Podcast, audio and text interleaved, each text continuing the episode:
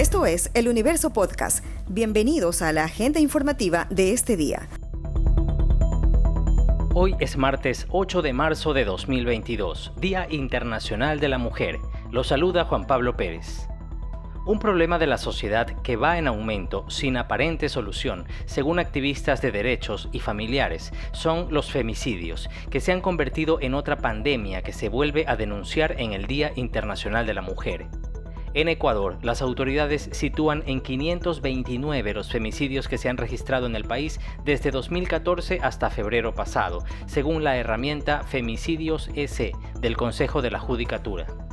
Se considera como femicidio el asesinato de una mujer por el hecho de serlo o por su condición de serlo, como resultado de relaciones de poder, manifestadas en cualquier tipo de violencia, según el Código Orgánico Integral Penal. La sanción por este delito es de 22 a 26 años de cárcel. La posibilidad de una evaluación al Consejo de Administración Legislativa, presidido por Guadalupe Llori, se mantiene latente. Unión por la Esperanza, UNES, volvió a plantear un cambio en el orden del día para la sesión plenaria convocada para este miércoles en tanto que la bancada de Pachacutic, a la que pertenece la presidenta de la Asamblea Nacional, intentaba conciliar posiciones a través de un consejo político del movimiento, el cual citó a sus 25 asambleístas, incluida ella. El Parlamento lleva 12 días sin reuniones en el Pleno tras el caos del 24 de febrero, cuando Yori suspendió la sesión en medio de gritos y pedidos de apelación de la presidencia por parte del sector de UNES y el Partido Social Cristiano. Cinco hombres y dos mujeres murieron por disparos y dos personas más están hospitalizadas luego de que sicarios llegaron en un carro a un callejón de las Malvinas, en el sur de Guayaquil, y dispararon con fusiles contra una familia que libaba afuera de su casa. Fausto Miño, jefe del distrito Esteros de la Policía Nacional, indicó a El Universo que las víctimas estaban junto a un carro de alta gama y que algunos tenían antecedentes por narcotráfico. De las siete personas, eh, yo les tengo que eh, indicar que tres de ellos tienen antecedentes, sí, tres de ellos tienen antecedentes por robo, por tráfico ilícito de sustancias sujetas a fiscalización, así como de asociación ilícita con tres ciudadanos. De, esta gente, de aquí, de algunos moradores, están habituando recién hace unos pocos meses acá y, eh, se acababan de mudar al sector y ya desde que se mudaron comenzamos, eh, la policía comenzó a tener estos eventos por la falta de cooperación y por el nivel pues de... Eh, de una inconducta, diría, ante, ante la comunidad de estar ligando en, lugar, en lugares públicos, aquí en los parques de aquí aledaños, con el mismo vehículo, pues tenía algunos enfrentamientos de falta de cooperación de su conducta de los ciudadanos. Luego de este ataque, en la cooperativa Casitas del Guasmo, también en el sur de Guayaquil, dos hombres armados dispararon 22 veces contra una casa, causando heridas a dos menores de edad y un hombre de 46 años. Uno de los jefes policiales de la zona contó a El Universo que el ataque ocurrió cuando la familia que residía en la vivienda se encontraba reunida. Todavía se encontraban en actividad, estaban dormidos en, el hogar y lamentablemente con el hecho, eh, este atentado hacia los menores también eh, son los que se encuentran mayormente afectados.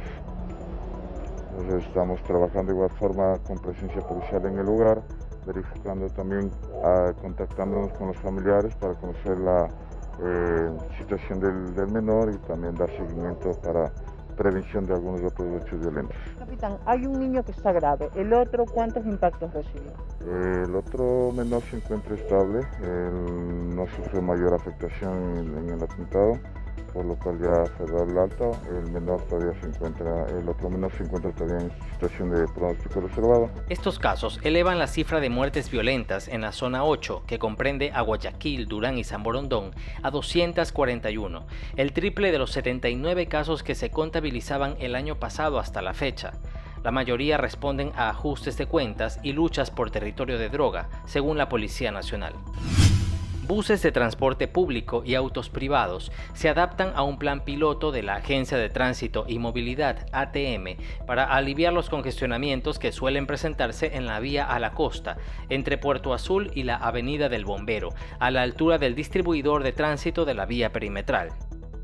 Estas medidas, que se aplican desde hace varios días, únicamente se implementan de 6 y media a 8 y media de la mañana, en horarios catalogados como pico, y luego de esas horas la circulación se reanuda de manera habitual.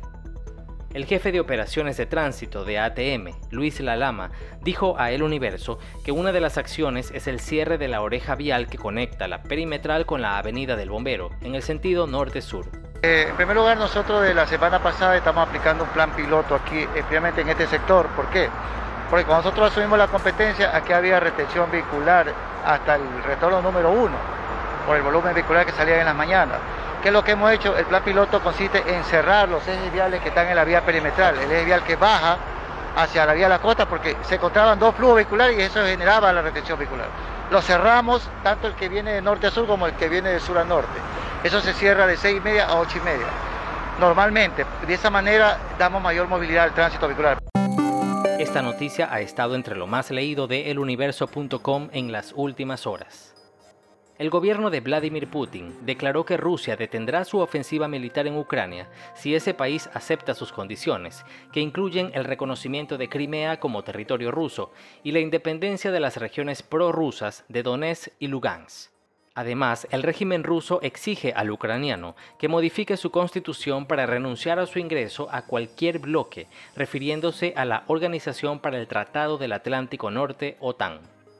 El pasado 24 de febrero, Putin ordenó la invasión militar bajo el pretexto de proteger a la población ruso hablante de las regiones separatistas de Donetsk y Lugansk y exigió la desmilitarización y desnazificación del país vecino. Esto fue lo más destacado de la jornada. Hasta la próxima.